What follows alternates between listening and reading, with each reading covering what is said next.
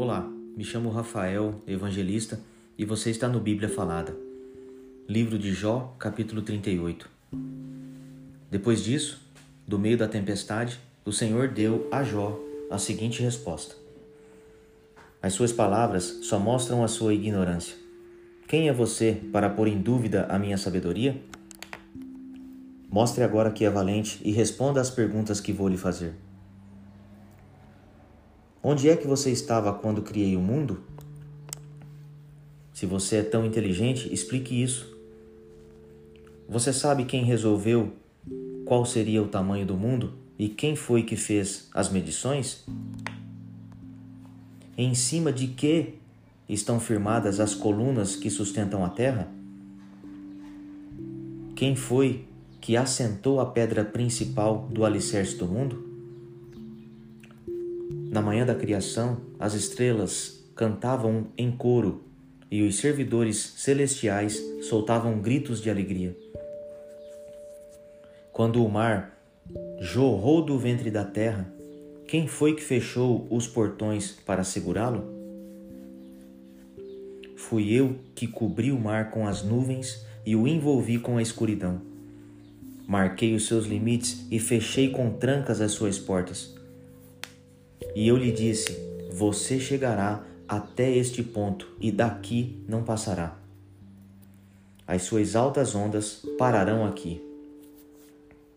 Jó, alguma vez na sua vida você ordenou que viesse a madrugada e assim começasse um novo dia?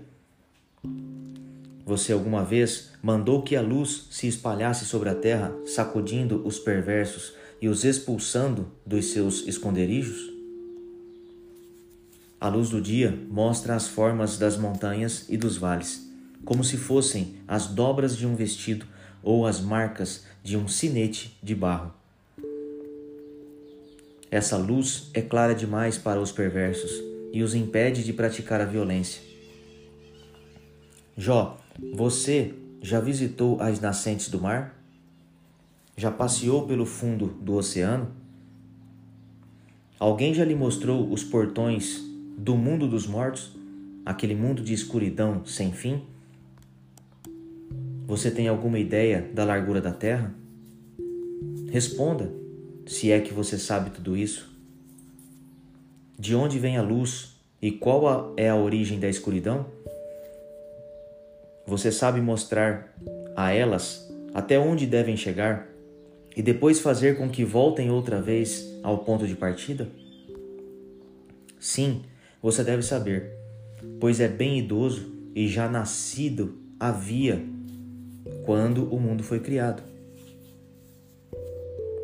Você alguma vez visitou os depósitos onde eu guardo a neve e as chuvas de pedra que ficam reservadas para tempos de sofrimento e para dias de lutas e de guerras? Você já esteve no lugar onde nasce o sol ou no ponto onde começa a soprar o vento leste? Quem foi que abriu um canal para deixar cair os aguaceiros e marcou o caminho por onde a tempestade deve passar? Quem faz a chuva cair no deserto, em lugares onde ninguém mora? Quem rega as terras secas e despovoadas, fazendo nascer nelas o capim? Será que a chuva e o orvalho têm pai? E quem é a mãe do gelo e da geada que faz com que as águas virem pedra e que o mar fique coberto por uma camada de gelo?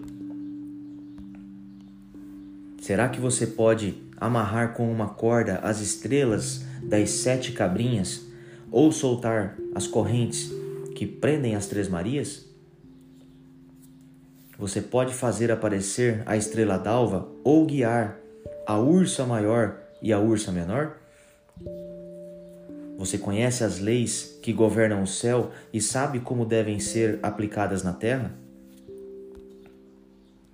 Será que a sua voz pode chegar até as nuvens e mandar que caia tanta chuva que você fique coberto por um dilúvio? Você pode fazer com que os raios apareçam e venham dizer-lhe: Estamos às suas ordens? Quem deu sabedoria às aves, como o ibis, que anuncia as enchentes do rio Nilo, ou como o galo que canta antes da chuva?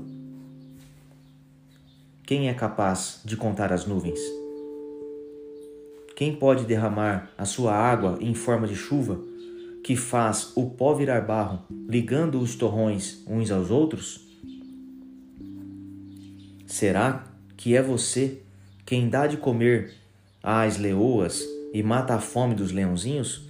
Quando estão escondidos nas suas covas ou ficam de tocaia nas moitas? Quem é que alimenta os corvos quando andam de um lado para o outro com fome quando os seus filhotes gritam a mim pedindo comida?